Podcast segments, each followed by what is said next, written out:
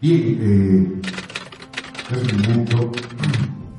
Quiero hacer una, una alusión, señoras y señores, quiero pedir la colaboración eh, de personas importantes que nos pueden hablar de estos contextos. ¿no? Unos, unos invitados que están al tanto, digamos, de, estas eh, revelaciones, han hecho una investigación no solamente antropológica, filológica, el lenguaje, el quichua, que es lo que significa. Teníamos que tener una exposición al respecto. Entonces, eh, eh, quiero pedir la colaboración de esta gente para que hablemos de la Biblia en casa, en confianza. Es gente que está deseosa de saber. ¿Sí? Quitemos de la, la formalidad de que ustedes son un público que está dispuesto a tirar tomates. Están aquí para, para conocerlos. Están aquí porque quieren saber más de Biblia,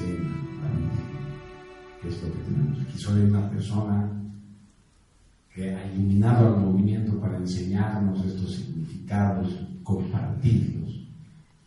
Y bueno, con toda la, con toda la humildad, con toda la, además con el perdón de, él, tal vez abusar un poco de su confianza, quiero invitarlo, porque es la única persona aquí que puede eh, mostrarnos esto. Lupus Félix, Germán un aplauso, por favor.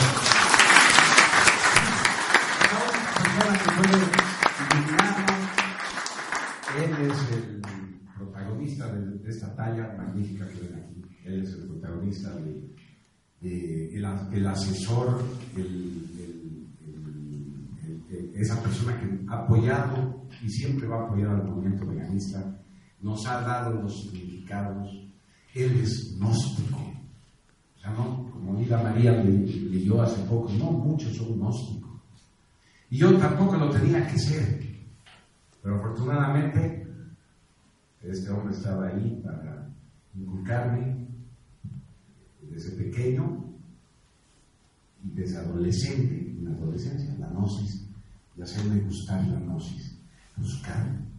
Entonces solo él puede explicarnos, perdón por haberte invitado, siendo que él me ha pedido, eh, eh, me ha dicho, no, no quiero hablar porque no quiero hablar, pero aquí estamos que nos eh, señale un poquito su significado, por favor, hermano. Gracias. Bueno, yo no soy tan hábil ya el escenario, mucho mencionado en público, pero vamos a hablar lenguaje sencillo. Eh, todos sabemos, bueno, todos hemos nacido dentro del cristianismo dentro de la Iglesia Católica, yo creo que la mayoría. Y bueno, ahí se nos enseña de que la Virgen era la mamá de Jesús. Pero habemos algunos que empezamos a averiguar un poco más. Y bueno, ella vuelve a decir la bíblica y eso aclara muchas, muchas, muchas cosas. Eh, en la tradición bíblica, cuando se habla de una mujer o de un varón, o habla de razas o habla de pueblos,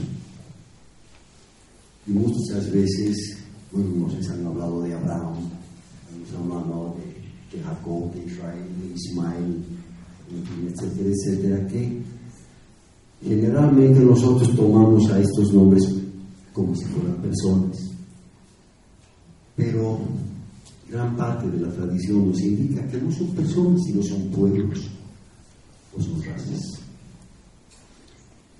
Entonces, vemos aquí una imagen de una virgen que es rubia, y dice, porque son racistas.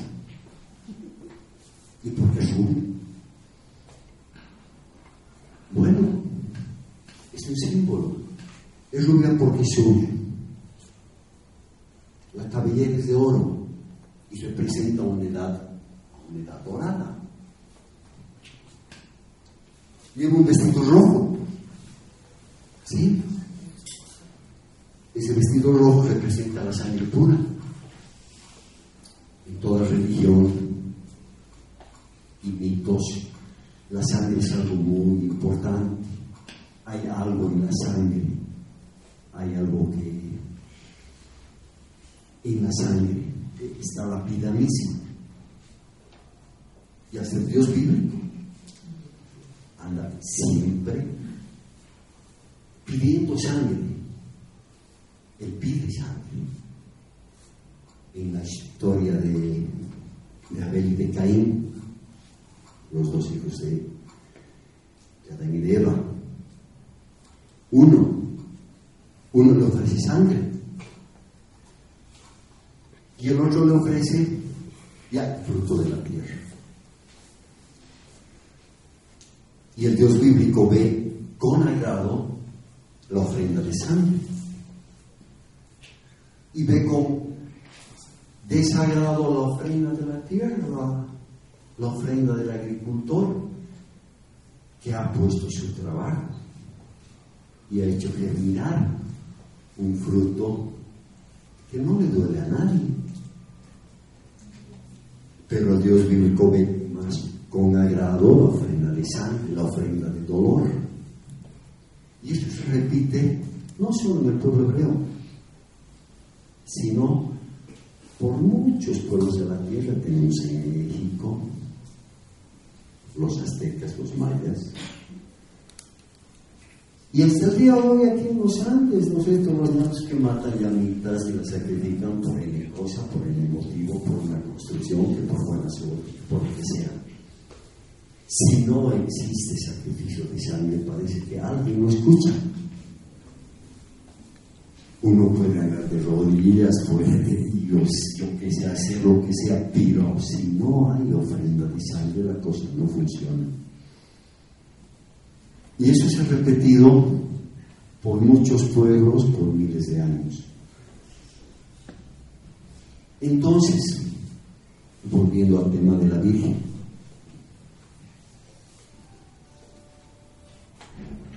La iglesia nos enseña que es un solo Dios. Y sin embargo, todos los pueblos antiguos veneraban a dioses. ¿Y por qué? Es más, nosotros consideramos a la Iglesia Católica como una aliada ¿Por qué aliada? Porque es el último refugio de este símbolo, de este símbolo femenino. Los evangelistas, los mormones, creo que sé, los que se llaman cristianos, afirman que la Virgen, como mito, es el demonio, es el mal. Pero en la Iglesia Católica sí tiene un rincón. Y es más, si la Iglesia Católica elimina a esta deidad, porque es una deidad, aunque digan que no, que es la mamá de Jesús, que es, que es una intermediaria, es una deidad. Si la Iglesia Católica elimina a esta deidad, se derrumba, no queda nada, no queda absolutamente nada. Yo les garantizo que en México dicen que la Virgen la mexicana, que la Virgen de Guadalupe es un demonio, eso que México entero se levanta, de derecha, de izquierda, sean de centro, les importa un huevo. Los mexicanos son veneradores de la Guadalupe, sean comunistas, sean de izquierda, de centro, sean narcotraficantes o militares veneran a la Virgen de Guadalupe. ¿Qué significa Guadalupe? Guadalupe significa guarida de la loba. Y tiene ese nombre desde hace milenios. A ella la llaman la loba. La loba, ¿por qué? La loba, ¿por qué? La loba alimenta lealtad, fidelidad. La lealtad y la fidelidad son los pilares en los cuales brilla el honor. La Virgen es símbolo de verdad, de lealtad y de fidelidad. Y por eso le llaman la loba. Por eso se dice que, lo, que Rómulo y Remo fueron alimentados por una loba, alimentados por lealtad y fidelidad. Basamentos del Imperio Romano. Imperio Romano que permanece hasta el día de hoy, porque vivimos como romanos. Nuestro derecho es romano. Nuestras leyes son básicamente romanas. Seguimos viviendo bajo preceptos de la Virgen, dadora de benencia, virtudes, vida. Toda palabra que lleva B, B, B chica, es virginal, lleva verdad. Entonces, la Virgen, aquí, en Cochabamba, es algo tonto. Cuando se funda Cochabamba, vienen aquí monjes dominicos. Una imagen así, así parecida, porque vemos el, el modo, las dimensiones, la forma, etcétera, etcétera, son réplicas de una imagen a los, a los pies de la cual Domingo de Guzmán, líder de los monjes dominicos, hizo sus estudios. Era una imagen así, casi idéntica a esta. Y fueron los, do, fueron los monjes dominicos quienes vinieron a fundar aquí Cochabamba. Por eso es que la catedral, la primera catedral de Cochabamba, la que está en la calle Ayacucho, y la otra que es, perdón, es de los dominicos está hecha de piedra y es octogonal. El octógono siempre ha sido un símbolo venusino y símbolo de la Virgen de la Venusina. Cochabamba, por ser una vega, que es una vega? Una vega es un valle.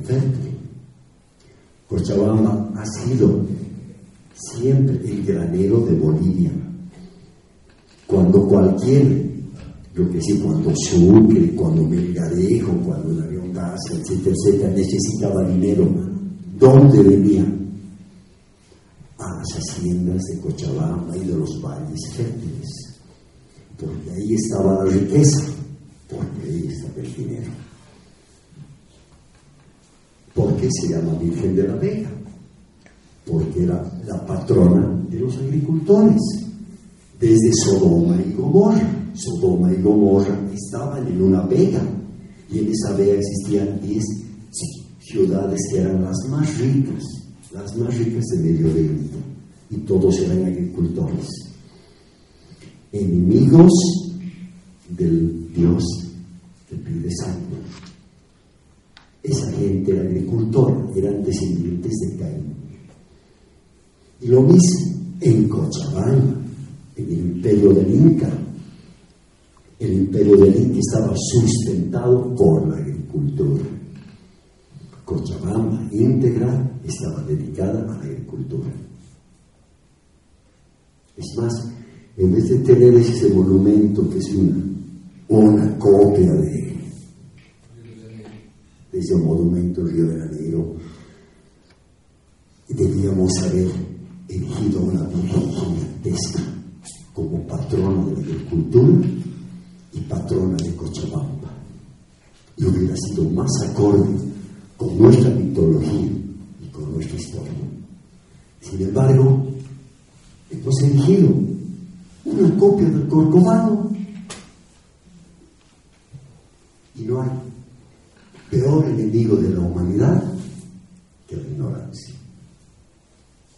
Así que les ruego y les suplico, averigüen de dónde viene cada cosa.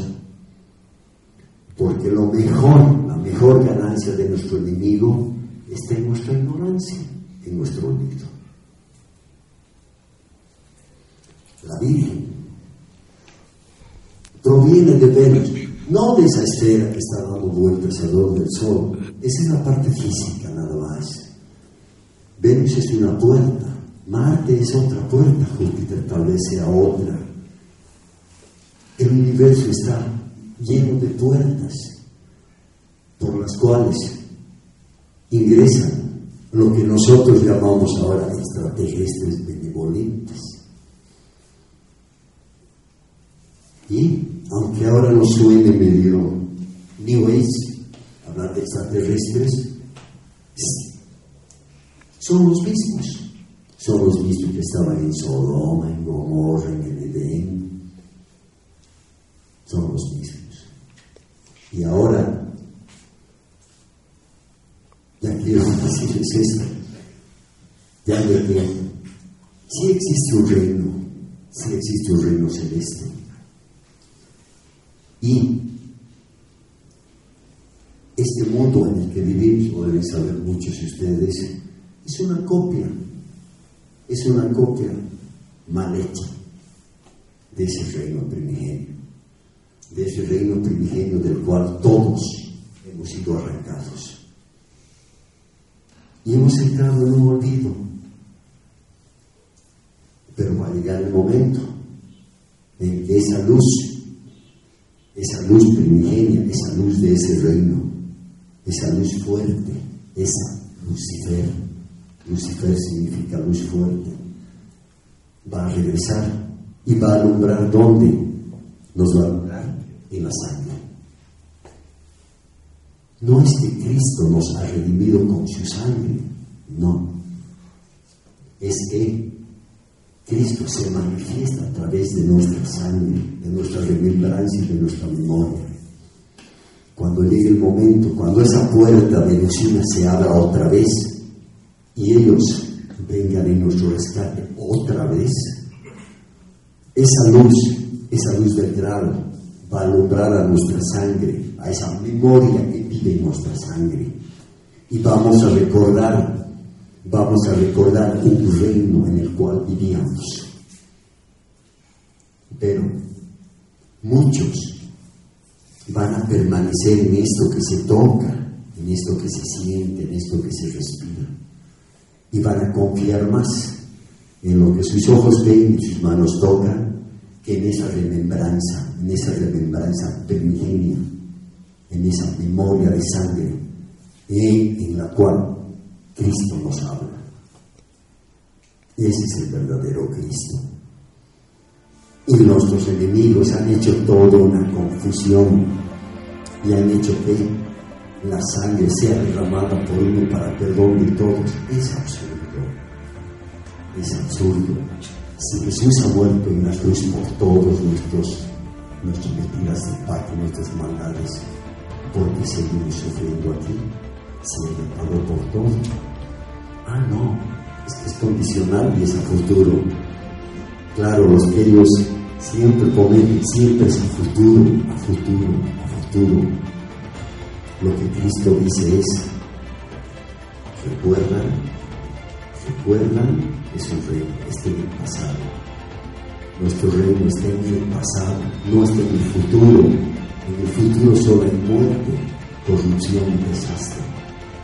En el pasado está nuestro reino. En el pasado está nuestro hogar, está nuestra.